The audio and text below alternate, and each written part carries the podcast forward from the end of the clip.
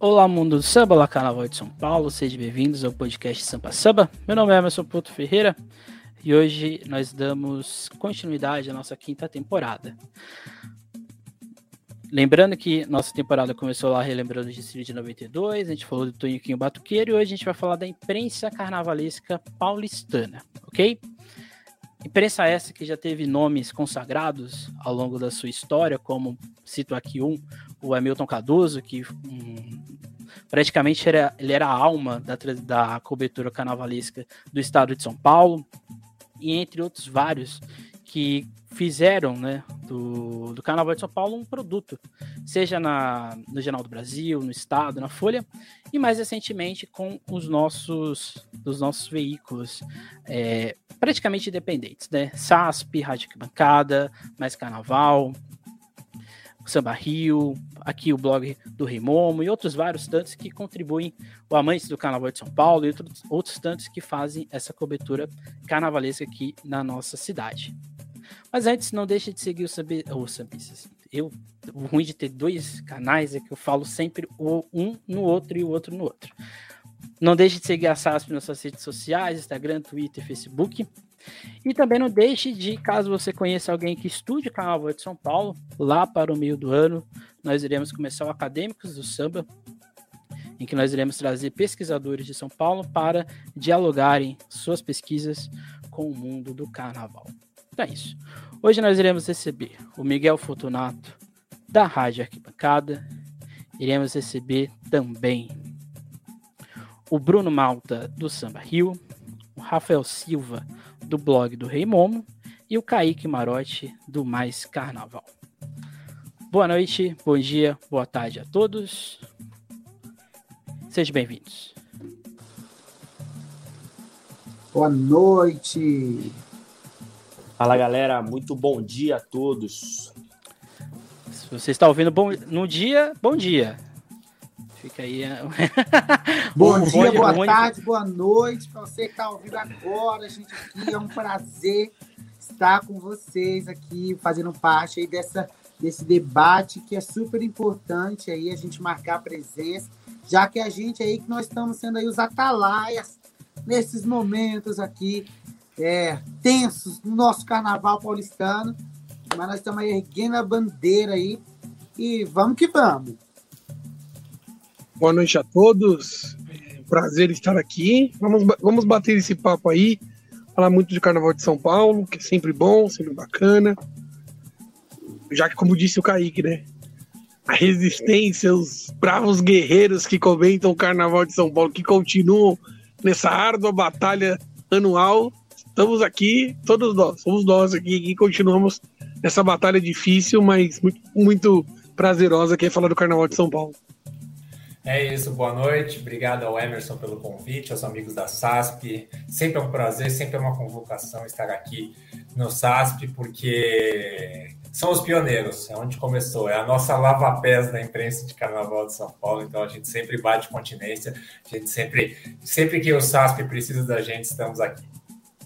É isso aí, obrigado pelo convite, Emerson, obrigado, SASP. Teu amigo que brinca falando e vou usar as palavras dele, que não é um convite, é uma convocação, né? Então, obrigado, Emerson, obrigado toda a galera aí pelo convite. Uma honra estar aqui com vocês para falar um pouquinho de carnaval e de mídia, né? Vamos lá. Bem, antes de mais nada, é... eu, como bom historiador, quero saber, é bom, é, gosto sempre de saber o início, né? Como vocês iniciaram dentro do mundo carnavalesco? se foi por tio, por avô, por mãe, ou foi uma rebeldia que saiu de casa para seguir uma escola de samba. Como é que vocês começaram dentro do mundo carnavalesco?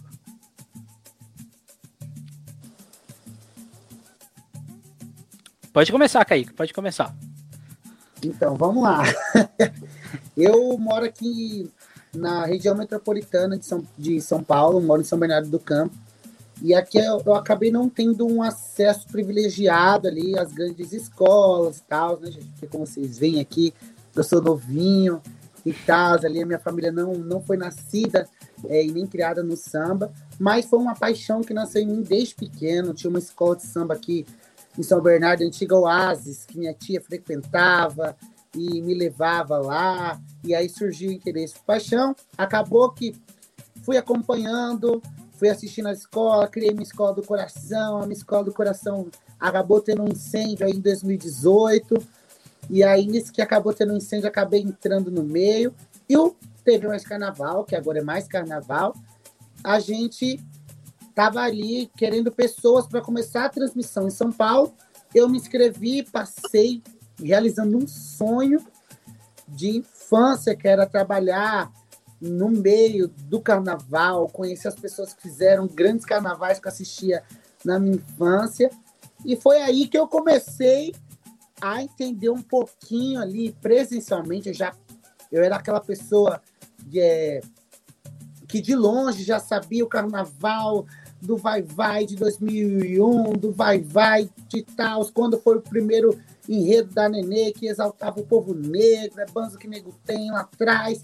A gente já era aquela pessoa fissurada que já gostava de carnaval, e é isso acabou se refletindo agora recentemente, né? Apesar de ser uma coisa recente, 2018, a paixão aí está se efetivando e nós estamos aí, trabalhando aí, como é eu fico brincando, na Batalha de Jericó, que é transmitir esse, esse evento aí para o mundo todo, mas eu entrei pelo Mais Carnaval assim, houve uma abertura do canal é, convidando algumas pessoas de São Paulo para entrar no canal. Eu acabei me inscrevendo, tive uma reunião com o Guilherme, que é o nosso cabeça aí, no canal. E aí bateu a química, bateu o perfil com o canal.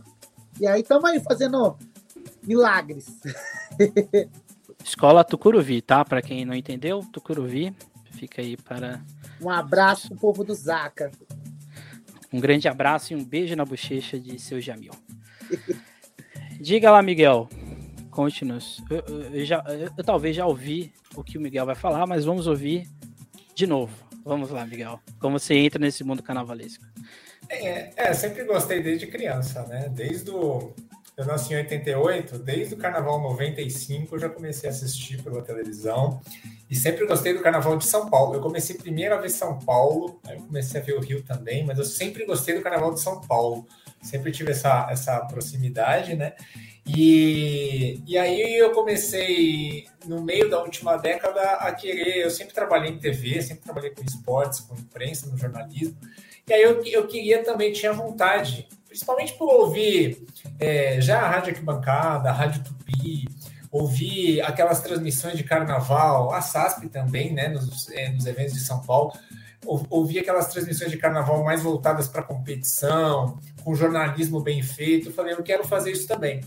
E aí eu comecei a fazer, e aí é muito engraçada a, a, a história, né? Primeiro eu entrei é, no blog Ogo de Tolo, do Pedro Migão, né? Que, é, que ficou famoso por conta daquela coluna do Sambódromo 30 Atos. Aí ele abriu lá, eu, em, algum, eu, em alguma rede social, ele abriu, ah, quem quiser inscrever, se, é, escrever aqui no blog e tal, é, conversa comigo. Aí eu mandei, falei, ó, quem escrever sobre Carnaval de São Paulo, fazer uma coluna só sobre Carnaval de São Paulo. E aí foi, comecei a fazer, o Malta já estava lá também, outros jornalistas já estavam lá. E aí eu comecei a escrever, a coluna começou a fazer sucesso. É, eu fui lá para alguns desfiles, é, fiz a cobertura e aí a galera começou a gostar, deu muita repercussão a cobertura que fazia o pós, né? Aquela crônica pós-desfiles. Que, aliás, é uma coisa que eu queria voltar a fazer, a crônica escrita, porque é muito legal. Uma coisa que falta um pouco também, né? E, e aí, em 2017, no desfile das campeãs, eu e mais dois amigos, né, o Piero Fiorelli e o Rafael Jacobucci, que é um excelente repórter esportivo, a gente decidiu transmitir o desfile das campeãs por uma rádio de esporte lá, meio que sem audiência. A gente, foi, a gente pegou o credenciamento e aí fomos lá, transmitimos o desfile das campeãs, fizemos uma belíssima transmissão. E aí eu coloquei em todos os grupos de carnaval possíveis das redes sociais para que a galera soubesse. E aí o Fred Soares, da Rádio Arquibancada, da Rádio Tupi, ele ouviu a transmissão e falou: pô, esses meninos transmitem muito bem. E aí começou a ponte. Aí ele, aí ele apresentou a gente ao Anderson Baltar, aí a gente conversou com o Anderson Baltar, a gente alinhou e começou o projeto né? Fizemos transmissões em 18 e 19, e aí, a partir de 2020, a gente criou o Arquibancada SP, que é o programa que a gente faz até hoje aí. E estamos aí, tocando cada vez mais, cobrindo o Carnaval de São Paulo, e assim, é uma coisa viciante que a gente gosta. Diga lá, Bruno.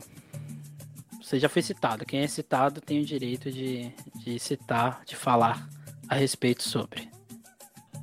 Cara, é, a minha relação com o carnaval começa por causa da minha avó. A minha avó era uma corintiana de quatro costadas, como a gente brinca, né? Fanática. E fanática que era, gostava muito dos Gaviões da Fiel. E aí um dia eu tava meio ruim, assim, de, de, de, de gripe. Eu era pequeno, tinha sete anos ano de 2002. E aí tava, ela tava todo a casa tava vazia, tava eu, ela e meu irmão.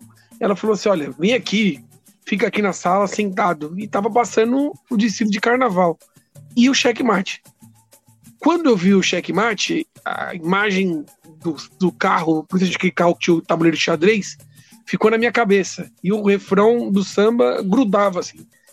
E aquilo meio que assim plantou uma semente em mim. No ano seguinte, eu no, no, no carnaval procurava os jornais. E aí comecei essa relação com o carnaval. Aí, quando ela faleceu em 2013, eu já era um, um apaixonado por carnaval, já gostava bastante, acompanhava já algumas coisas, notícias, mas era um, um, noticiário ali a partir de novembro, dezembro.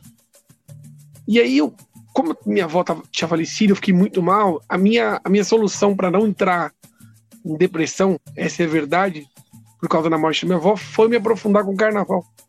Aí eu comecei a ver de antigo, comecei a pesquisar, comecei a ler. Aí eu acabei me apaixonando por carnaval definitivamente, por esse universo. E aí eu comecei a comentar no Twitter, comecei a descobrir que tinha muitos e muitos malucos também que gostavam de, de carnaval. Porque eu achava que eu era sozinho, né? A gente tem sempre essa ilusão, que a gente começa a acompanhar canal, a gente sabe que só a gente acompanha, né? Que era o meu caso. Eu achava que só eu acompanhava, só eu era doido. Depois eu descobri outros malucos. E aí um dia eu tava comentando no Twitter e o. No caso, você é doido, porque você entra no Twitter. O Twitter é praticamente o lamaçal Sim. da loucura. É um manicômio, que não é um manicômio. Aí um dia o Permigão falou assim: você escreve bem sobre carnaval e tal. Você não quer escrever uma coluna no ouro de tolo? Eu falei, tá bom. Aí eu comecei a escrever e tal, não com a regularidade que eu gostaria, mas escrevia. Passaram aí uns dois anos, o Samba Rio, o Marco falou: olha, a gente lá no Samba Rio, a gente tem a coluna de análise de samba enredo do Carnaval de São Paulo, mas ela tá parada há dois anos. Você não quer assumir a coluna? Eu falei: tá bom. Aí eu fazia só a coluna do Carnaval do, do Samba. 16 e 17 foi assim. Aí em 18, é, por um golpe de sorte, digamos assim, fui parar cobrindo o desfile das escolas de samba como credenciado. Eu ia comprar ingresso. Faltava tipo 50 dias pro carnaval. Caiu uma credencial no meu colo e eu fui cobrir pro Samba Rio. E ali eu comecei a criar um vínculo mais afeito, mais assim, firme com o Samba Rio. Eu escrevi uma vez por ano pro Samba Rio. Aí eu comecei a escrever com mais regularidade.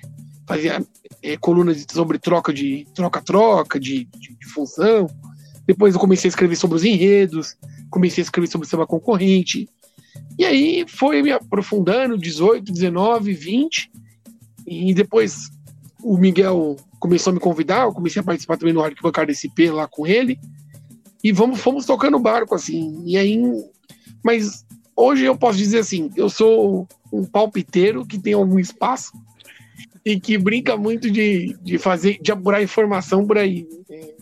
Eu tenho, gosto muito de, de, de, apurar informação, de saber as coisas. Nem sempre é fácil, mas é, é, é o que me dá mais prazer no carnaval, é isso. E você, Rafael, que é o mais novo, recém-formado, é isso? Exatamente, exatamente. É, acho que minha história, assim como a de todo mundo aqui, é meio inusitada, né, no, no, no meio do carnaval. É, na minha família, ninguém, assim, frequenta a escola de samba, nunca foi de curtir até mesmo samba, muito menos samba enredo. E a minha paixão, cara, não sei explicar para vocês como é que funciona, porque eu lembro quando eu tinha mais ou menos uns 5, 6 anos, desde que eu me lembro por gente, eu lembro que eu ficava acordado até meia-noite, né, que era horário tarde para pra galera daquela idade assistindo a televisão, assim, ninguém conseguia entender. Meus parentes, meus pais, não conseguia entender, falei, mas o que, que ele tá assistindo ali, né? E eu sempre ficava ali na frente da televisão tentando assistir, tentando entender, gostava dos desfiles. Óbvio que eu não entendia nada tecnicamente, nem sabia mais ou menos o que estava rolando lá. Só gostava daquela festa espontânea ali, aquele som da batucada, arquibancada lotada. Eu não entendia muito bem qual era, qual era o sentido da festa, mas eu sempre gostei disso, cara. E eu tive a primeira vez no, no AMB em 2012, consegui levar o meu pai, que é um fã de rock and roll, sabe? Uma pessoa totalmente ao contrário do carnaval. Consegui arrastar ele pro, pro, pro sambódromo do AMB, ele me levou. E eu lembro que o primeiro desfile da noite, naquela sexta-feira, era o desfile do Camisa Verde e Branco, né? Foi o último desfile no especial, que falava é o amor, né? Então foi uma coisa assim até meio meio meio meio esquisita, mas ao tempo gostosa, né? Começar a contar essa história de carnaval a partir disso. E desde então, desde que eu fui lá pela primeira vez, não deixei de ir mais nenhum ano, desde 2012, todos os anos frequento a AMB. E a criação do blog do Raymond, uma página que, que, que, eu mesmo criei, foi, foi a partir de um projeto da faculdade. Né? Eu fiz faculdade de jornalismo, sou recém-formado, e eu lembro que um professor de uma disciplina pediu para a gente criar um blog, uma página, alguma coisa assim, de conteúdo nichado. Eu falei assim, cara, o que, que eu vou fazer? O que, que, que eu gosto de falar tanto assim, né? Porque era um, era um projeto que ia durar o ano inteiro. Falei, bicho, preciso pegar alguma coisa que eu goste mesmo, para não enjoar no mesmo, no meio do, do, do processo. Falei, ah, quer saber? Eu vou começar a falar de carnaval. E criei, lá tinha que criar um site, eu criei despretensiosamente ali um sitezinho tudo mais, ficava alimentando ali com só informações que saíam mesmo na, na mídia do carnaval que eu já acompanhava, né? SASP, Amantes do Carnaval, enfim, SRZD, ficava ali alimentando o site ali, só rebatendo as notas que eram postadas nesse site. E eu comecei a tomar gosto do negócio. Falei, pô, não é que é legal falar de carnaval, cara? Não é que é, que é bacana? Falei, quer saber? Vou começar a me meter nesse meio. E aí, por conta da, da exigência da disciplina, tinha que criar Instagram, essas coisas assim. Falei, será que eu vou dar conta disso tudo? E aí comecei a criar, assim, também, sem muita ambição. E a hora que eu fui ver, eu falei, meu, começar a fazer umas lives com a galera. Começou aquele período de pandemia que tá todo mundo em casa. Falei, vou começar a fazer umas lives com a galera. Pô, fiz 50 lives assim com o pessoal e, tipo, foi tudo rolando, sabe? Meio, meio que as coisas acontecendo do nada. E, pô, tem um monte de fera, consegui falar com, com Paulo Serdã, com Manteiga, por live, que são pessoas que não, não são muito acessíveis, né? Acho que por conta os da... extremos. Você pegou os extremos. Exatamente. Exatamente. Falei com uma galera legal, Aguinaldo, Ernesto, Carlão, enfim, com os gênios aí do, do, do carnaval, e as coisas foram acontecendo meio que assim do nada.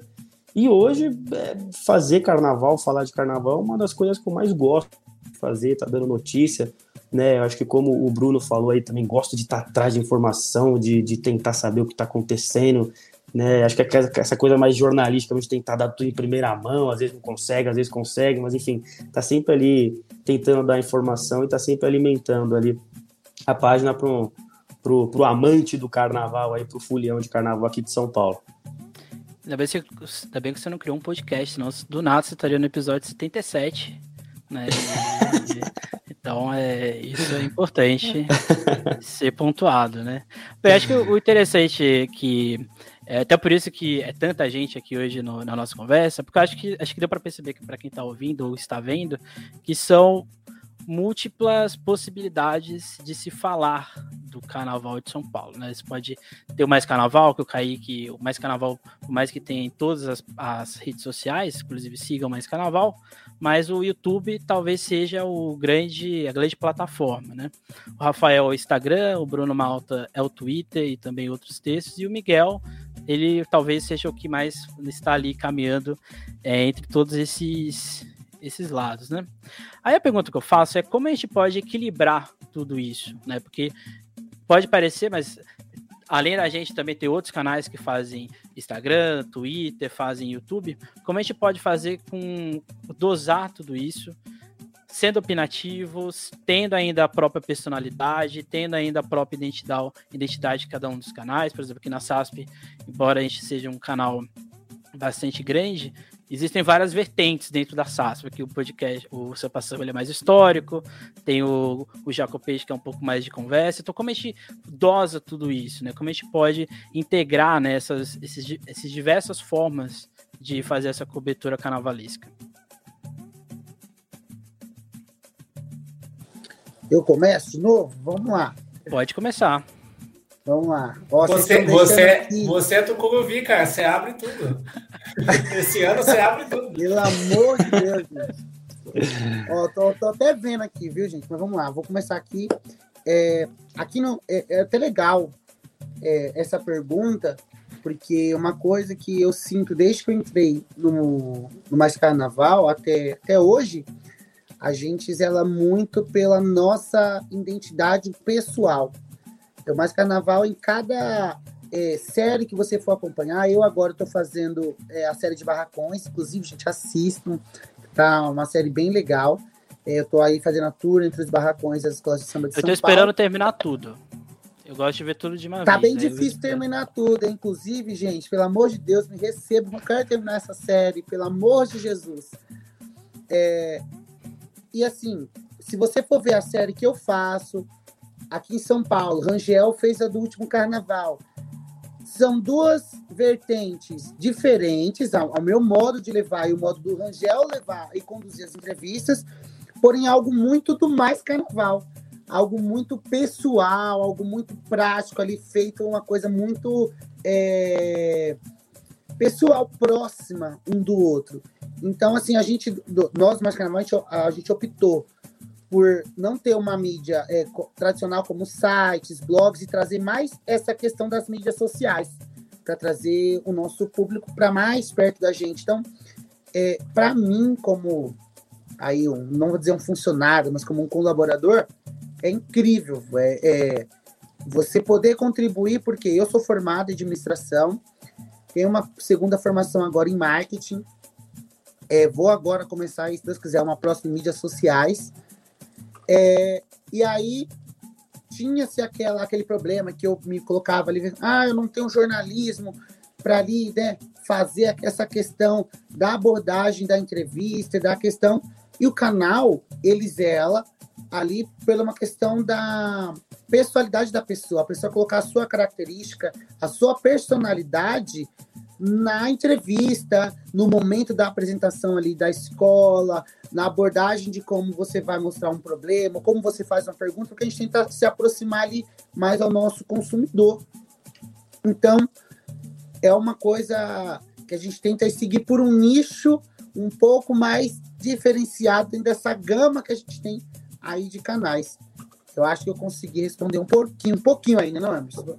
Ajuda não, aí. sim, sim. Então, eu, eu, acho que de nós aqui eu faço parte sobre essa depressão e, no, e, lá é, um, é uma loucura, viu? Lá é uma loucura, porque lá tem gente que só faz meme, lá tem gente que faz conteúdo mais histórico. Então, ou seja, é, eu acho que é uma necessidade. Acho que o Mais Carnaval, ele, acho que ele, ele, eu não diria que ele preencheu, mas ele pegou essa lacuna que eu acho que faltava, né?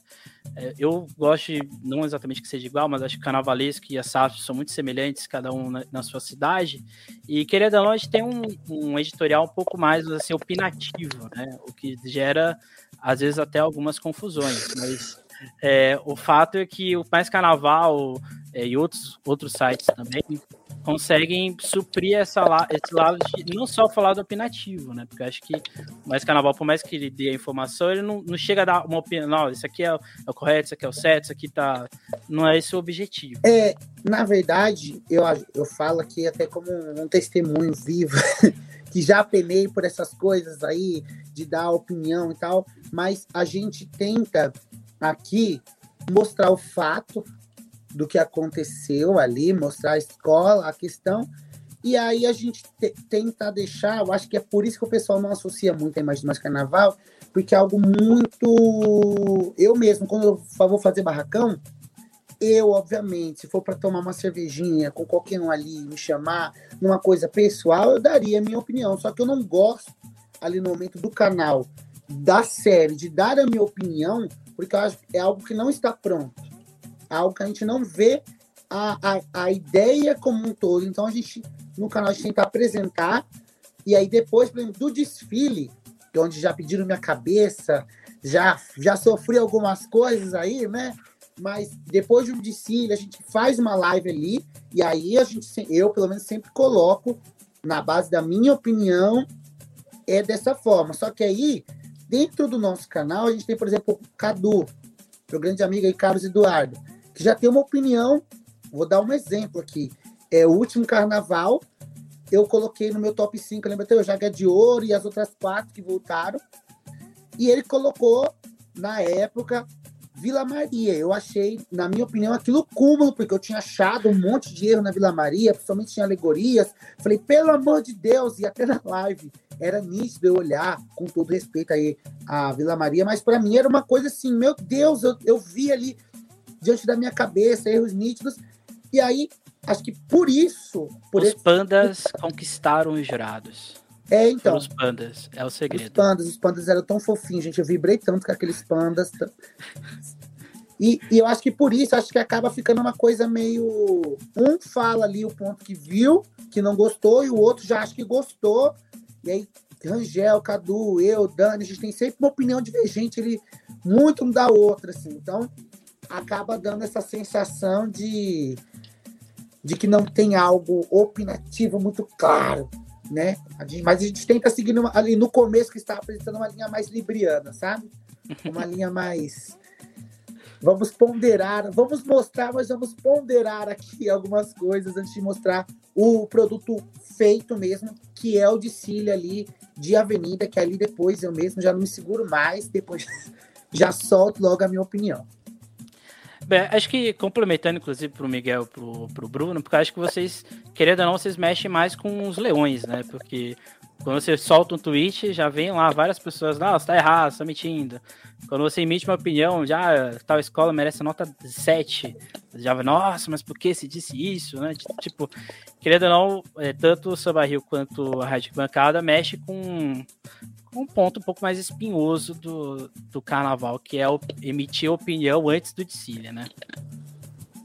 Sem dúvida. É, é no caso da Rádio Arquibancada, atualmente, né, ah, por uma, por uma coisa institucional, a ideia é investir mais no audiovisual, né? Então, a gente não posta tantas notícias é, como outros veículos, a gente é, procura colocar informações, eu coloco as informações que eu tenho, que eu acabo recebendo antes na, na, minha rede social, né? E também falo no programa.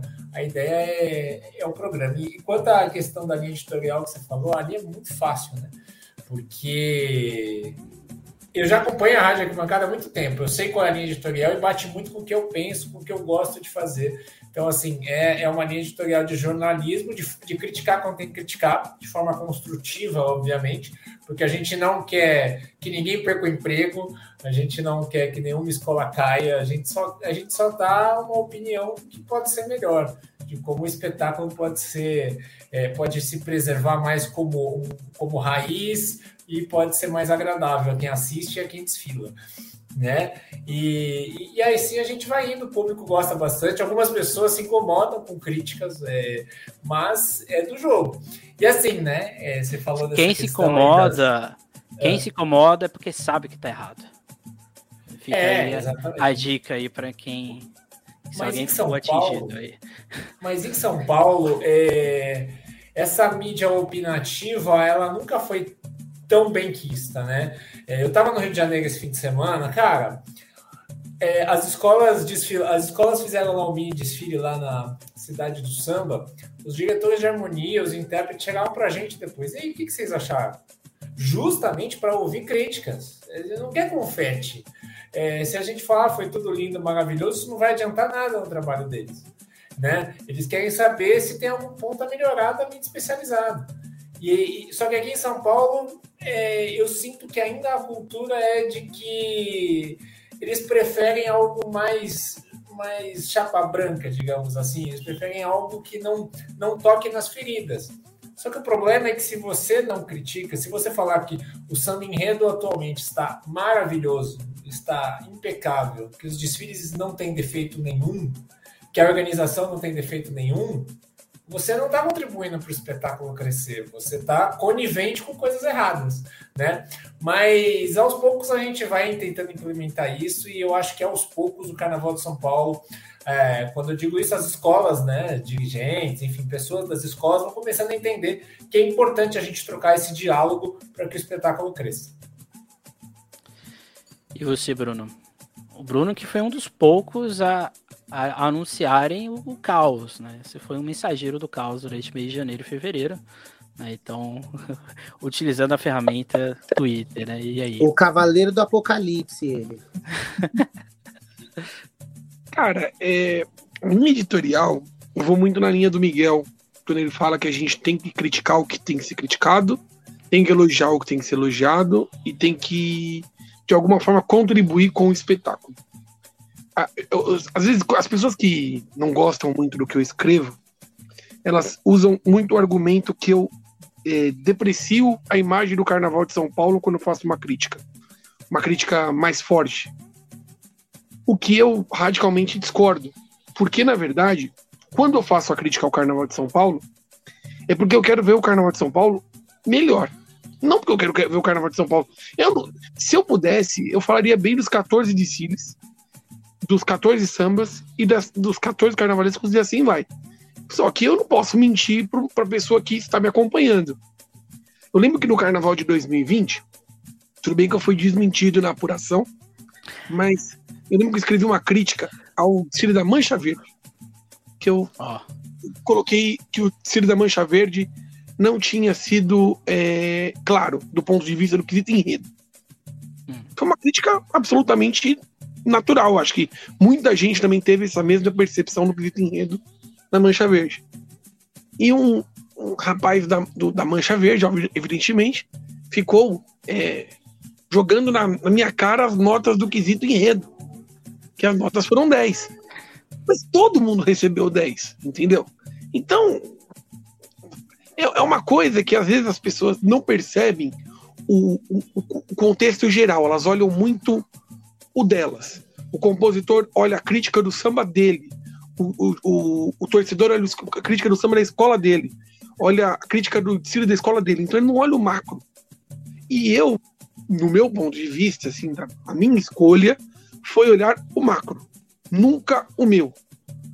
Eu tenho a minha escola, eu quero bem na minha escola, eu quero que minha escola seja campeã todo ano, mas eu quero, acima do que eu, do que eu quero de bom na minha escola, eu quero que o Carnaval de São Paulo seja muito melhor. Carnaval de São Paulo seja maravilhoso, seja fantástico, seja o melhor carnaval de todos, todos, de todos os tempos. Nem sempre é possível, e eu acho que o, o meu papel como imprensa, o meu papel desse lado, porque é o papel que eu espero de todo mundo, e eu consigo ver isso em várias pessoas que eu admiro e, e tudo mais, é, acima de tudo, saber que eu vou contribuir para que, que 10 anos o Carnaval de São Paulo melhore, repense. E aí eu sempre conto uma história que para mim é fundamental em 2016, foi meu primeiro ano escrevendo análise de Samiedo, o pessoal da Dragões ficou um pouco incomodado com algumas coisas que eu escrevi do Samiedo dos Dragões. E tudo certo, foi só uma conversa, assim, eles não gostaram, acharam que não estava certo, mas tudo bem. Passou, passaram alguns meses, a Dragões escolheu um samba, um enredo totalmente diferente, um samba muito bom. O Rogério Félix me mandou uma mensagem e falou assim: a sua crítica foi fundamental para que é, a gente mudasse a nossa linha de enredo. Escreveu uma mensagem no Facebook. Para mim, aquilo vale muito mais do que qualquer coisa. Você não precisa me elogiar, mas você, se você ler e pensar o que eu estou escrevendo, se faz sentido, para mim vale muito mais. Para mim vale muito mais. Então, é, eu sempre fico com, com, as coisas boas, eu não levo nenhum tipo de crítica. Falei do caso da Mancha, porque foi um caso que o, o Kaique estava falando do caso da Vila Maria, eu fui lembrando do caso da Mancha. Mas assim, eu não levo crítica para o lado pessoal, pelo contrário, quem me critica pode criticar, quem gosta de mim pode continuar gostando, e eu. Mas o meu papel vai ser sempre buscar o, o que o Carnaval de São Paulo pode oferecer de melhor. Porque se eu gosto de carnaval, é por causa do Carnaval de São Paulo. É que você tinha que ter lido Conte, Positivismo, para entender o enredo da Mancha Verde. Aí você entenderia tudo por completo. Rafael, você foi uma, uma, das primeiras pessoas a dizerem, ou no caso, a apostarem que a Dragões ia mudar de enredo, né? Essa foi a melhor decisão da história da Dragões a Real. Na escola nova, mas foi a melhor decisão da sua história. Como que é trabalhar com o Instagram, né? Porque, querendo ou não, o Instagram se está se tornando o novo Facebook, né? Como que é lidar com essa rede social? Cara, queria primeiro só dizer que eu assino embaixo tudo que o Miguel e o, e o Bruno falaram. É, eu acho que, que, que, o, que, o Miguel foi bem sucinto de falar dessa questão de, de informação e opinião, acho que no Carnaval de São Paulo, né? Ele citou a questão do regulamento, por exemplo, que é uma coisa que deveria ser muito mais debatida do que é, né? Há um discurso ali meio, meio, meio, meio, como posso dizer, um discurso meio que nas entrelinhas das conversas, mas esse debate não é levado para frente, mas você começa a conversar com, com o componente, ou com o dirigente, ou sei lá, com, com a pessoa que faz parte da escola, na maioria das vezes a pessoa não está satisfeita, mas é, não tem esse debate, não é colocado para fora esse assunto, né? Não sei se é por, por, algum medo de retaliação, eu não sei. Eu acho que tem muitas coisas no Carnaval de São Paulo que precisam ser melhoradas, que o próprio povo do samba tem essa consciência, mas que não externa isso, que esse debate não é levado para frente em qualquer outra, outra esfera. É, eu acho que o mais bacana quando a gente fala de carnaval aqui é que dos outros três que estão participando aqui, você vê que cada um é focado numa coisa, né? Um é mais opinião, outro é, é, é, a área mais audiovisual, a parte mais escrita, enfim. Eu acho que essa é a grande graça da mídia de carnaval, né? Que, que, que, que a pessoa que é apaixonada pelo samba, pelo carnaval de São Paulo ou do Rio, ela tem inúmeras possibilidades. Então eu vejo muita gente falando assim: não, mas você precisa dar notícia antes que o outro. Não, não, não, tem espaço para todo mundo. Né? O cara pode, o cara pode pegar a notícia no blog do Rei acompanhar a opinião do Bruno e depois ver como é que foi a, a coisa no, no, no, no, canal do Kaique, pegar também um pouco da opinião do Miguel, como é que é. Então acho que a, a grande graça das redes sociais é esse espaço democrático que oferece para todo mundo falar, para todo mundo participar, seja da forma que achar mais conveniente, né? É, você falou do, do, do Instagram, cara. Eu acho que o grande barato do Instagram é, é a multi, multifuncionalidade que ele tem, né? Eu acho que você pode fazer uma live entrevista com alguém, você pode fazer um post, você pode fazer uma galeria de fotos ali com as 10 fotos que, que o Instagram permite, você pode fazer um videozinho ali, uma coisa mais, mais descontraída, uma coisa um pouco mais curta, com aqueles reels, nos stories, você pode fazer uma enquete. Então acho que essa é a grande graça, cara. Mas como você falou, é, é, é tá, tá virando meio que um novo Facebook, né? E principalmente a minha ideia, acho que a partir desse carnaval de, de 2022, é meio que tentar fazer uma revista eletrônica, assim, sabe? Tentar oferecer uma série de conteúdos aí pro, pro, pro Fulião e de uma forma um pouco mais completa ali, tá mais presente em loco. Eu acho que é a ideia. É, e Instagram, que nem principalmente é o blog do Raymond, é mais focado no Carnaval de São Paulo, né? Eu acho que é um, como eu sou sozinho na página, acho que é até um jeito de tentar aprofundar um pouco no assunto do que tentar ficar tentando pegar mais coisas e acabar deixando de perder o foco é, de perder o foco, né? Então eu acho que, que, é complicado, cara. É complicado porque também você, quando você dá opinião, quando você dá informação, quando o Bruno falou e vocês comentaram do, do Twitter, você meio que vira uma vidraça ali, né? Quando você solta alguma coisa, todo mundo fala assim, ah, mentira, isso não é verdade. Eu, eu, fui também um dos primeiros a falar que o Império de Casa Verde falaria sobre o Carlinhos Maia, que teria o enredo Carlinhos Maia comunicação os comentários que eu recebi ali também, esse cara tá mentindo, esse cara tá viajando, isso não é possível. Acho que muita gente tá quer que seja mentira. pois é. Não queria dizer e, isso, não. E teve também um, um outro episódio, até pegando o gancho do, do, começo da minha fala, dessa questão de que não, não tem debate, não tem conversa. Eu lembro que eu dei uma notícia, não, não vou externar aqui para não, não ficar uma coisa chata, mas que eu tinha apurado, eu tinha conversado com mais de uma pessoa, e a hora que eu postei, o presidente da escola veio me cobrar. Veio falar: não, não, não, isso não é verdade, isso não é verdade, eu quero que você apague. Eu falei: cara, é a informação que eu tenho, bicho. E depois de uns três, quatro meses aconteceu o que eu postei. Né? E assim, e aí óbvio que ninguém vai lembrar também. Acontece? Mas você vê como que é essa coisa, assim, que cada um olhando só pro, pro próprio umbigo, acho que vai ser uma coisa muito mais universal que faria bem para todo mundo, né? Acho que faria bem para as escolas, faria bem para essa evolução pessoal, como, como o Bruno citou aí do Rogério Félix, né? Que bacana esse exemplo, que, que, que coisa legal. E eu acho que isso deveria acontecer mais vezes. Até falando do meu lado agora de informação, acho que as coisas deviam acontecer de uma forma mais, mais universal. E eu sinto um pouco dessa falta no meio do, do carnaval, né, cara? É, a, a, as mídias terem, às vezes, até um pouco mais de força em relação a conteúdo. Pô, se a gente pegar quem deu o furo do adiamento do carnaval, do cancelamento do carnaval, foi o Léo Dias. O que o Léo Dias tem a ver com o carnaval de São Paulo? Né? Léo Dias é o maior fofoqueiro do Brasil, ele fala de tudo.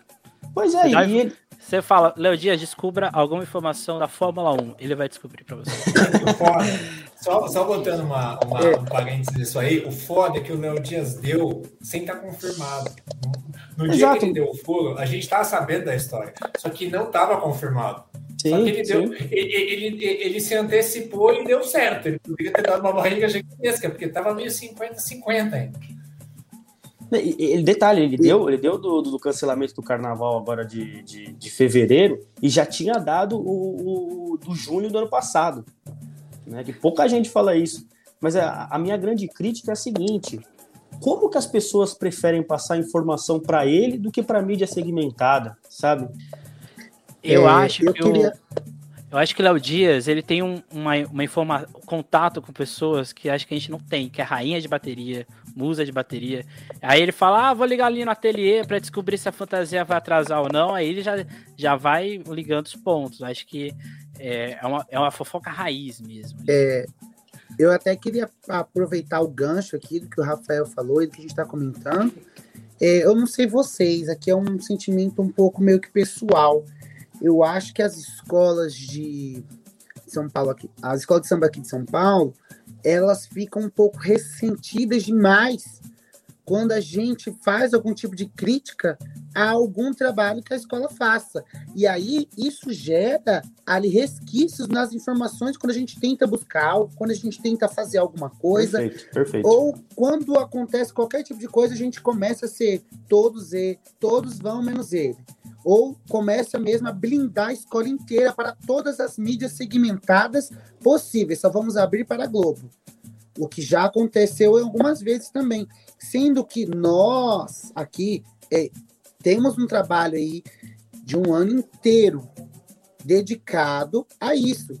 Eu acho que aqui ninguém tem a intenção de acabar o malhar com o Carnaval de São Paulo, até porque a gente trabalha nisso aqui praticamente, no meu caso, voluntariado, e ali me dedicando, em, principalmente nessas épocas de mais carnaval aí, diariamente fazendo conteúdos para acabar acontecendo isso. Eu acho que existe ainda um certo, não sei se é preconceito, mas tem um algo assim que essas é, é, algumas escolas carregam ali dentro dela.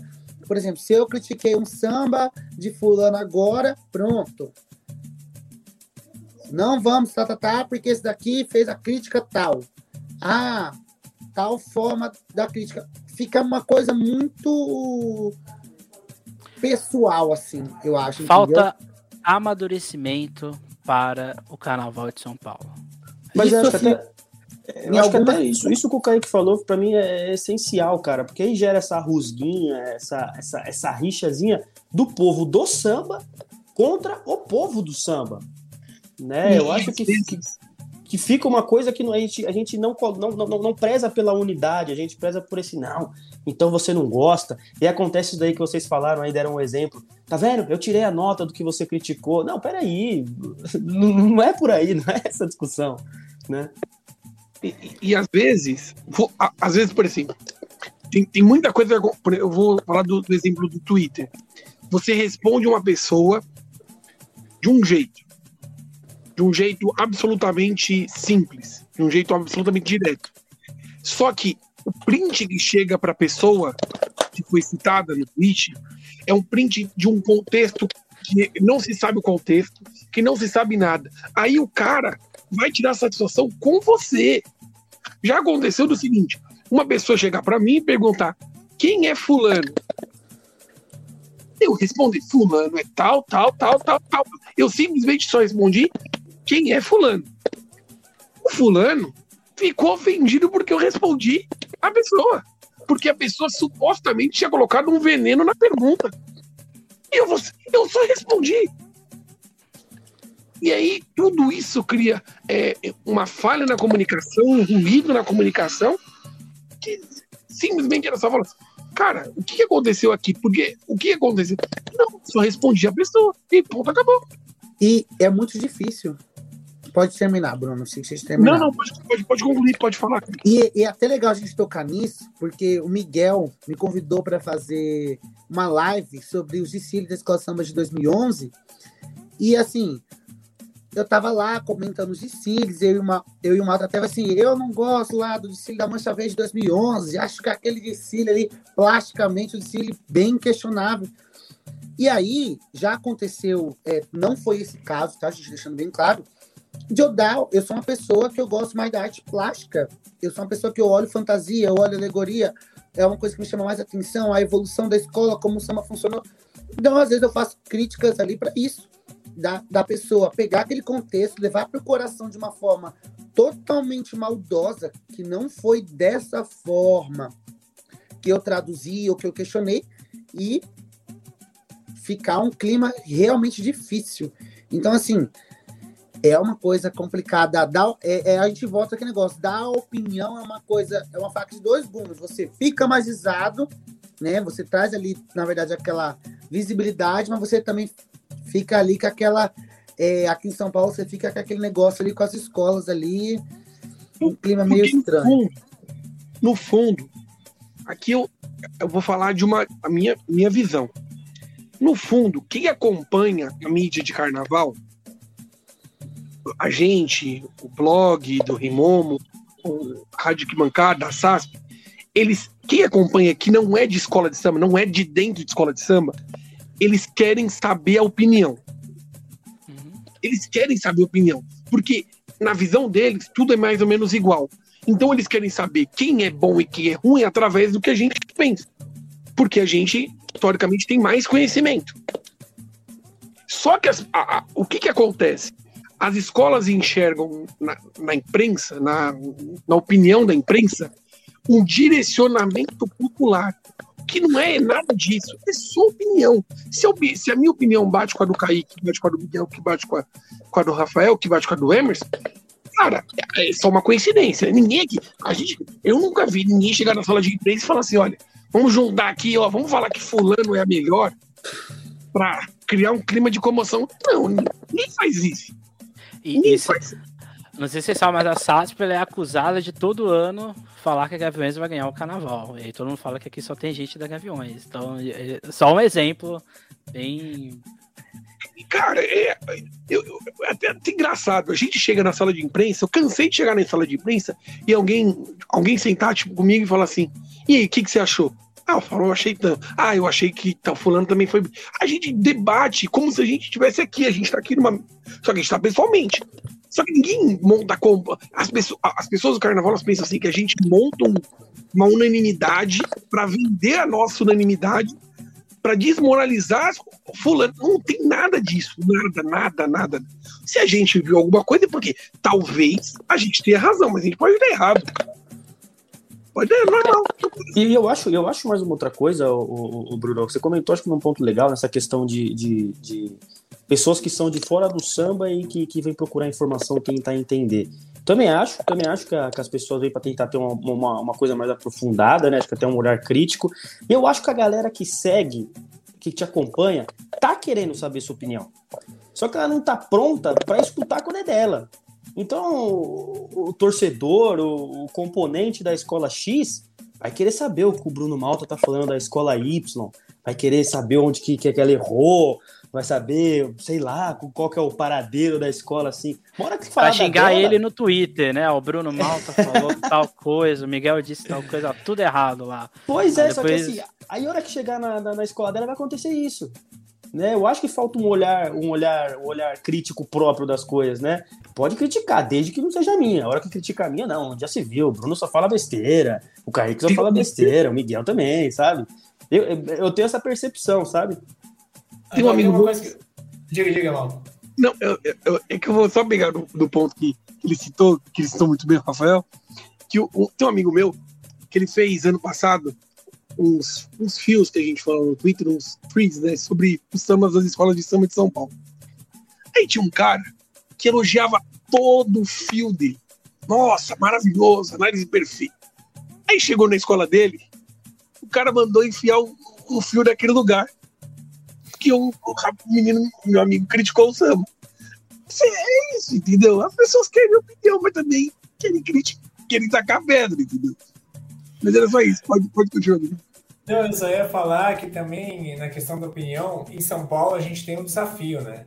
Por conta do regulamento ter uma característica diferente do que já teve outrora, do que, do que é também em outros lugares, é, você tem um regulamento que julga é, friamente os erros e, e, muitas coisas que são julgadas a gente não tem acesso, porque é da conferência da pasta com a, com a pista, e, e muita coisa que a gente julga espetacular não entra em julgamento. E aí, para a gente que faz transmissão ao vivo, tem essa dificuldade, porque assim, você tem que tentar comentar o que a gente está vendo, o que as pessoas estão vendo, pô, o desfile está emocionando, o, a escola está cantando, o samba enredo está funcionando muito bem, pô, essa é a melhor bateria que passou até agora, pô, esse é o melhor casal que passou até agora, a comissão de frente levantou o público.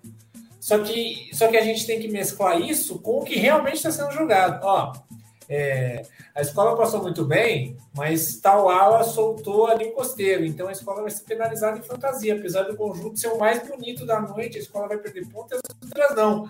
Então a gente fica nessa. Foi bem por um lado, mas no critério do juramento não.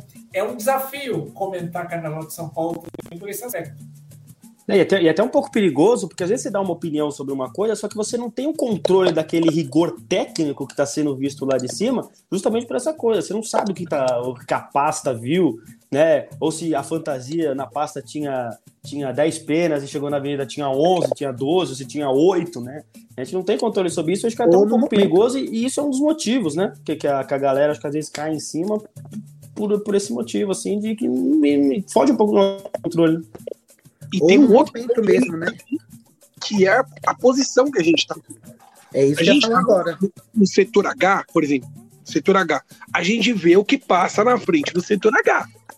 Se o que aconteceu no A, no B, a gente só sabe assim. Ah, eu vi, alguém estava no B e falou que aconteceu isso. A gente não sabe isso. Eu vou dar um outro detalhe, tem um outro detalhe, só antes do seu exemplo, só para concluir isso é que a gente, por exemplo, está jogando, a gente quer jogar alegoria, a gente está de um lado, a gente está ali do lado da, da Olavo Fontoura, o jurado está do lado da marginal, então a gente vê erros de alegoria que ele não vê e vice-versa, né? Tem esse, tem esse detalhe também. Por, eu, eu é só um recorte, né?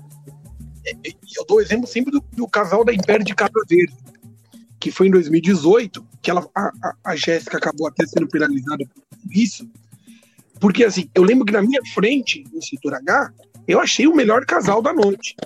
Passou brilhantemente, ela é uma fantástica porta-bandeira. Só que aí, eu lembro que eu falei assim: acabou de acontecer uma apresentação incrível do casal de mensagem porta-bandeira do Verde. Aí um rapaz que me respondeu falou assim: na Globo a bandeira dela enrolou. Porque era em outro ponto, é gravado no meio da pista, e eu tava no H.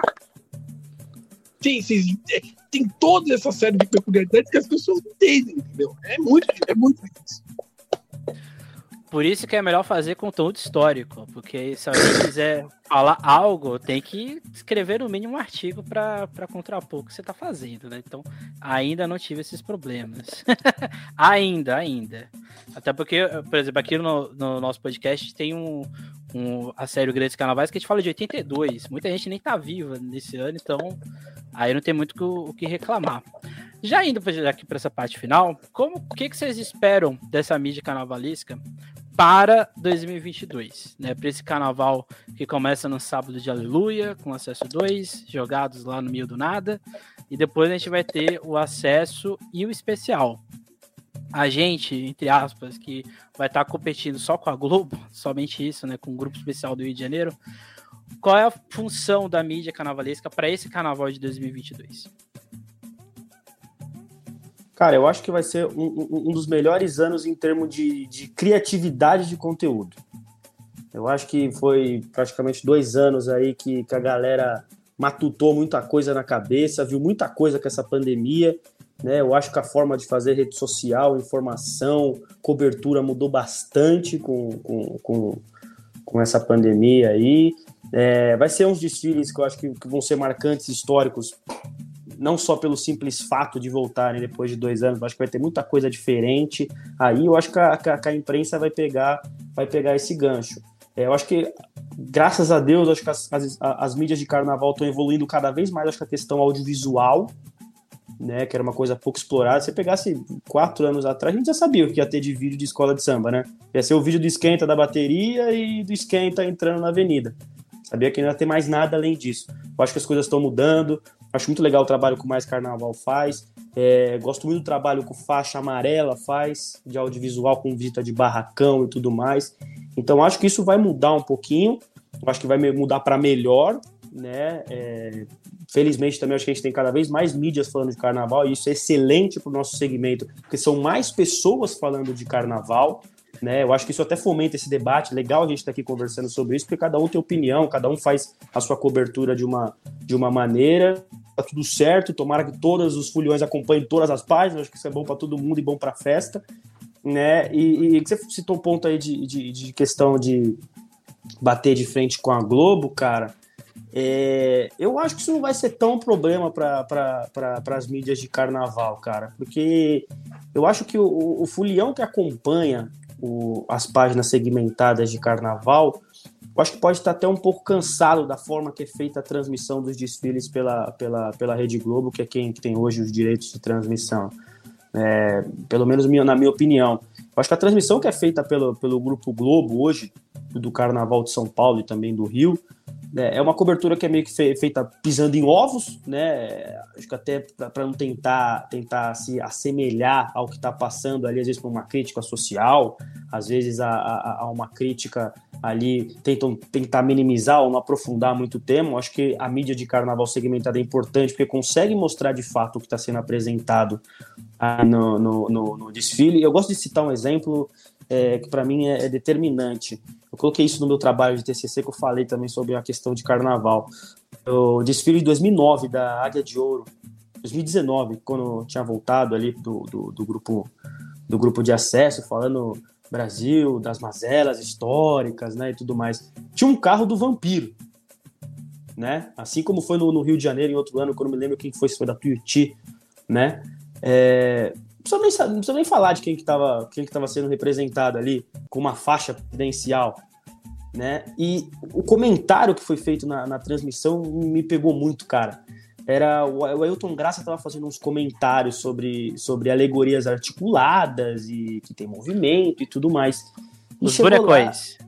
Nesse Oi? podcast, eles são chamados de bonecões.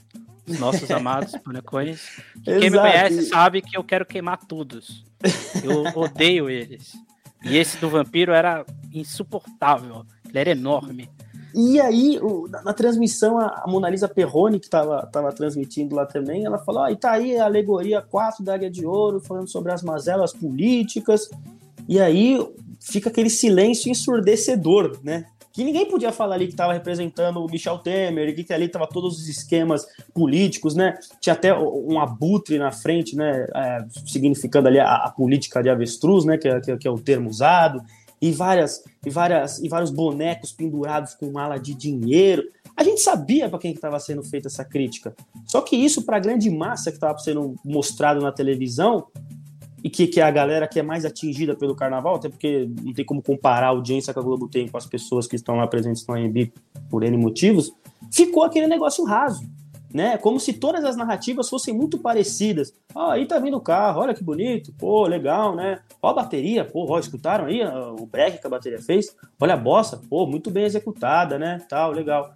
Então, acho que a importância do, do, das páginas segmentadas de carnaval é justamente dar um aprofundamento, dar um pouco, talvez nem precisa dar mais questão técnica, mas é, tentar mostrar mais de perto o que, que é o carnaval, o que são os desfiles, o que está sendo mostrado ali, né? E, e, eu acho que é isso, eu acho que isso vai ficar um pouco mais aflorado, porque vai ter mais gente querendo falar de carnaval, as pessoas que estão que são das mídias de carnaval vão estar tá com esse anseio, com, esse, com, esse, com essa coisa guardada dos dois anos, então acho que vão ter todo mundo caprichar na cobertura, vai ter todo mundo tentar fazer o máximo de coisa possível, eu acho que vai ser muito positivo e tomara que isso, né, por mais que o motivo não seja bom da gente ter ficado todo esse tempo sem carnaval, que isso seja muito, muito, muito herdado para os próximos anos, que a gente continue evoluindo bastante na questão de cobertura de carnaval. Diga lá, Miguel. Vamos lá. É, a questão da cobertura da Globo, primeiro, é assim, né? E eu sempre comparo essa, a transmissão que a Globo faz de carnaval, que eu acho muito boa, viu? Atualmente eles estão eles estão fazendo para o propósito que é é, dar uma boa audiência, manter é, comercialmente vendável o produto e, e, e manter o telespectador é, lá assistindo, eu acho que eles fazem um bom trabalho. Só que não é uma coisa para o apaixonado. Sabe aquelas modalidades olímpicas? Sei lá, tá lutando um brasileiro no judô na Olimpíada. Aí o comentarista do judô tem que ficar a luta inteira explicando: tal golpe vale tantos pontos, tal golpe é isso, ó, isso é punição, isso não é. É isso. Fica lá os comentaristas falando, rece recebendo perguntas, explicando o que, que é, porque as pessoas esquecem. é, ao longo do ano. Enfim, a gente não, a gente lá tá para falar, para dar as informações sobre o que aconteceu e para falar, essa passou bem, essa errou, essa não errou, entendeu? E o que eu acho é o seguinte: esse ano a mídia de carnaval vai ser mais procurada do que nunca. Principalmente pelo fato de termos Rio e São Paulo no mesmo dia. Eu vou dar um exemplo aqui que está aqui com a gente, o Bruno Malta. O Bruno Malta ele vai para o Rio de Janeiro. Eu tenho certeza que saindo da Sapucaí, ele vai, ele vai abrir a internet lá e vai procurar os comentários, vai procurar vídeos é, com comentários de quem, de quem passou bem, quem não passou, de quem tem chance de ganhar, de, de saber o que aconteceu, as notícias, as informações. Isso ele não ficar em tempo real ali entre os desfiles procurando as informações, entendeu? Então, Espero assim, que ouça o Alvorada Sampa Samba, que vai estar depois de todos os desfiles. Pô, vai ter isso aí, legal, hein? Isso é vai bom, ter, hein? vai ter, vai ter. Isso é, isso é legal. Precisar, nós estamos lá. É, cara, legal, bacana. É mais uma coisa bacana, porque assim, é, como, como muita gente que é apaixonada, que eu conheço, vai, que é apaixonada por São Paulo, vai optar pelo Rio, bastante gente, essa galera vai querer saber o que aconteceu em São Paulo. Então a mídia vai ter um papel muito mais importante. E vice-versa. Quem estiver aqui no AMB, vai querer saber o que aconteceu no Rio e vai procurar as mídias também. Então eu acho que, é, cara, é um, a, gente teve uma audiência espetacular nesse final de semana lá no Rio Carnaval. As pessoas querem conteúdo. Então eu acho que esse é um ano que, como o Rafael disse, a mídia precisa caprichar, porque ela vai ser muito procurada. É, eu vou deixar aqui para terminar o Malta, eu não vou deixar, não vou, não vou terminar isso aqui. eu já quero passar uma visão concordo com o que os meus amigos falaram aqui. É, queria falar assim que eu, eu, eu, sinto essa questão da criatividade mais como uma quase uma obrigação. A gente está tendo aí dois meses a mais, é, pra, que a gente teve a mais aí nesse, nesse pré-carnaval. A gente que produz conteúdo, que nem o Mais Carnaval, a gente está sempre tentando ali toda semana postar três, quatro coisas para ali gerar um conteúdo, gerar uma rotatividade de, de conteúdo mesmo no canal. A obrigação, a gente está tendo ali aquele negócio, precisamos ter outra forma de falar, precisamos ter conteúdo, e isso acaba um pouco desgastando é, nós ali como os colaboradores, é mais a paixão mesmo. Eu acho que esse carnaval, ele vai ser o carnaval da superação, literalmente. As escolas de São Paulo, acho que diferente de um cenário do Rio de Janeiro, é, até pouco tempo atrás, acredito que agora as coisas estão começando a melhorar pela visão que eu tenho de quadra, pela visão que eu estou acompanhando, a questão de componente, a questão de juntar ali um conglomerado para conquistar a escola. Temos escolas com problemas aí de barracões e tal, então vai ser um carnaval ali que eu acho que nesse ponto as mídias do as mídias especializadas vão sobressair que vai ser assim um carnaval, eu acho que divisor de águas, assim, no meu ponto de vista que eu estou vendo esse pré-carnaval aqui de São Paulo, é como um divisor de águas. Eu acho que aí sim a gente aqui de São Paulo vai começar a, a ter um outro olhar. É bom falar, é, o Miguel falou dessa lacuna, né, que as mídias especializadas vai ter aí para suprir, que é a Globo não vai transmitir o Carnaval de São Paulo no especial para o Brasil inteiro, então vão, vão nos procurar mais.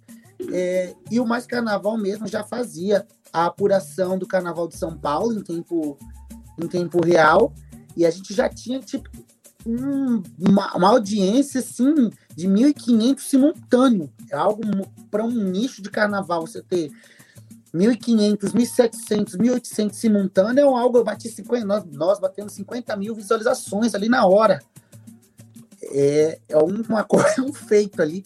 Então, acho que nesse, nesse ponto, a audiência dos canais, a, as mídias vão ter que estar preparadas, tanto para suprir essa lacuna, tanto para pensar aí em novos meios para não deixar ali, é, deixar o trem passar. Então, assim, eu, a minha apreensão Cecília é apreensão mesmo de como a gente vai ser essa estrutura em uma nova data, é, é, atendendo novos públicos, porque querendo ou não, aquela pessoa que não tinha às vezes é, a ciência, dava para acompanhar Rio e São Paulo, agora vai ter que ver outra forma de acompanhar, como que a gente vai transmitir de outra forma para que fique lá salvo, às vezes a gente, nós que no canal fazemos por stories, no Instagram, cobertura em tempo real, como que a gente vai ali contornar isso daí. Então, é um carnaval que eu tenho aí como desafiador, tanto pelo que eu estou fazendo agora nesse pré-carnaval, quanto pelo que eu espero nessa cobertura aí para abril.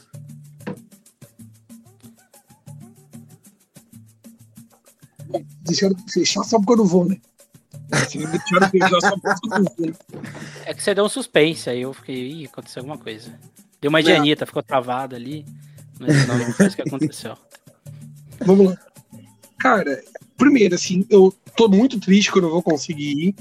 Como eu falei aqui para os amigos fora do ar, é, foi uma opção muito por conta de questões logísticas e questões até financeiras mesmo. O esforço que eu fiz pela, pela Marquês de Sapucaí não, não me permitiria abrir mão dessa, dessa opção esse ano. Vou ficar de coração partido. Como diz o Miguel aí, vou, vou procurar saber as coisas, não vai ter jeito. E, e assim, o que eu espero do Carnaval de São Paulo, termos de imprensa, eu espero que as pessoas entendam mais o trabalho da, do, da imprensa. Que elas busquem compreender que do outro lado tem apaixonados por essa festa e querem o melhor dela. Ninguém aqui, acima de tudo, não quer o melhor do Carnaval de São Paulo. Se alguém fala qualquer coisa que você não goste, entenda. Nós queremos o melhor. O melhor é, é igual, é igual pai e mãe. Eu, Carnaval de São Paulo, sou igual pai e mãe.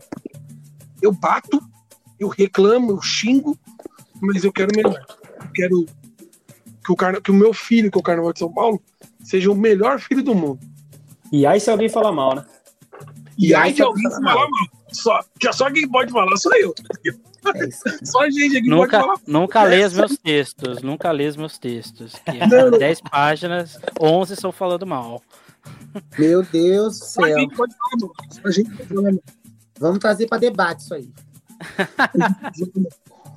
Mas é, eu espero que, acima de tudo, que o Carnaval de São Paulo seja incrível, porque eu acho que é, quem, quem acompanha como nós, quem gosta de, do evento como a gente, merece muito que esse carnaval seja incrível. E, e torço para que os bons ventos que chegaram no quesito enredo, a gente teve muita melhoria no quesito enredo, cheguem também aos sambas de enredo. Porque eu acho que a safra melhorou, em relação a 2019 e 2020, mas ainda falta tocar mais o nosso coração. Uma safra legal, uma safra que vai nos divertir, que vai animar, mas falta tocar o nosso coração. Acho que o nosso coração apaixonado merece ser, ser acalentado nos próximos anos. Bruno Malta que é amor acima de tudo. Essa é a mensagem final. Isso. Amor acima de tudo. Só o amor pode curar o mundo. É. Olha aí. Bem, gente, foi, foi muito bom o papo. Acho que a ideia era exatamente essa: contar sobre o, né, a questão. sobre a cobertura do Carnaval de São Paulo. Né? Aqui no nosso podcast é só história mesmo, que a gente fala tudo que é possível sobre a história do Carnaval, a gente fala. Inclusive, depois do Carnaval, a gente vai voltar com. É, a gente vai falar mais de, sobre Plínio Marcos, a gente vai falar de Zeca do Casa Verde, entre outros vários. Mas é, a gente pode perceber aqui, se você está ouvindo e quer fazer um Instagram, um Twitter, um canal no YouTube sobre o Carnaval de São Paulo, é possível. Tem várias possibilidades, e vários caminhos e mecanismos para é, se falar disso. Certo? Então fica aí a mensagem para você que está ouvindo. Você é um jovem, você é uma pessoa de idade, não importa. Vamos todos falar. Eu adoraria ter uma, uma mídia só com senhores de idade, seria fantástico, inclusive. Só opinando sobre o canal de São Paulo. Isso aqui daria um vídeo. Vou até levar isso aqui pauta para outras pessoas fazerem os vovôs do samba. Isso seria fantástico. Bem, semana que vem, nosso podcast começa a falar dos enredos. A gente vai falar lá do início, com o Brinco da Marquesa, naquele enredo sobre Brasil e Japão um tanto quanto complicado, mas depois a gente vai falar sobre, sobre todas essas questões. E a gente vai encerrar lá com a Dom Bosco nesse primeiro episódio, que é sobre o acesso 2, acesso 1 um depois, especial e, se possível, a UESP. Até porque a UESP é um pouco mais complicado, mas a promessa desse ano é ter episódio sobre a UESP. Vai ter. Não deixe de seguir, se deixe de seguir, né? antes de mais nada, deem aí o, o, o tchau para todo mundo, né? Pode ser um tchau coletivo, inclusive. Um tchau, um tchau. Gente. Obrigado pela oportunidade de estar aqui falando. Você que quer começar aí, é, vir trabalhar com a gente como mídia carnavalesca, precisar de me chamar, pode me chamar, que eu vou lá de coração aberto também, assim como eu vim aqui. Gente, boa sorte pra gente. Você que é componente cante, vamos vibrar aí para esse carnaval ser incrível. Vamos dar as mãos e vai ser, tenho certeza que vai ser histórico, tenho certeza que vai ser sucesso e vamos que vamos. Obrigado aí pela, pelo convite, fico muito lisonjeado. Sempre que precisar, é só chamar que eu tenho. Faço minhas as palavras do Kaique, só é, se você gosta de carnaval, quer comentar, quer, quer participar, só chegar, abra aí o seu Twitter, abra aí seu Instagram. Temos aqui vários exemplos, abra seu canal no YouTube. Tem espaço para todo mundo aqui. É, as pessoas podem achar que não, mas a gente, todo mundo aqui é amigo. Todo mundo aqui se dá bem, todo mundo gosta aqui, eu não tenho problema com ninguém. E é isso. Eu, eu, eu sempre acho que a gente, a gente é um grãozinho de areia no deserto, mas a gente unido forma uma caixa legal. A caixa de areia é uma coisa. É isso, gente. Eu queria agradecer, foi muito legal aqui na nossa equipe da SASP sempre. E assim, né? É, fica o recado para vocês curtirem, apoiem a imprensa de carnaval, compartilhem os conteúdos dos canais que você gosta, porque assim é um trabalho feito com dificuldade, é um trabalho feito com muito carinho, na maioria das vezes de forma voluntária, como é o meu caso né, não remunerada. Então, assim, é, curtam o trabalho, valorizem o trabalho e vocês que recebem críticas entendam que é tudo feito com, com muito carinho. E é isso. Que venha o carnaval, que seja um grande carnaval para todos nós em 2022. É isso aí, fiquei por último e acabei me complicando, porque tudo que eu falar já foi falado. é, legal, gente. Obrigado aí pela oportunidade, valeu pelo espaço, a SASP, Emerson pelo convite. Grande abraço aí aos amigos. É, galera que, que quer falar de carnaval aí, né, igual o, o, Bruno falou, só chegar, tem sempre espaço para todo mundo, tem sempre mais espaço para o debate. Eu acho que isso ajuda todo mundo a crescer. Estamos precisando de ideias novas e quanto mais gente aparecer, mais cabeças pensando e mais ajuda a, a, a crescer o, o, nosso movimento, o nosso barulho de carnaval ali do lado de fora da pista, né? Então, estamos juntos, estamos chegando aí já nas vésperas dos ensaios técnicos. Desejar um, um, um, muito boa sorte, que dê tudo certo aí para todos os amigos, para todas as coberturas e que dê tudo certo também para as escolas de samba, que a gente consiga fazer um grande espetáculo dentro e fora da pista, gente. Obrigadão. E não deixem de seguir as páginas também aí, né? Exatamente. Rádio Bancada, Samba Rio, Mais Carnaval, Blog do Rei Momo e os perfis pessoais de cada um, caso você queira também, né? Sempre com respeito, tá, gente? Por favor. É isso, gente. Até semana que vem, quando a gente vai falar do acesso 2. E nunca esqueça e nunca deixe de sambar.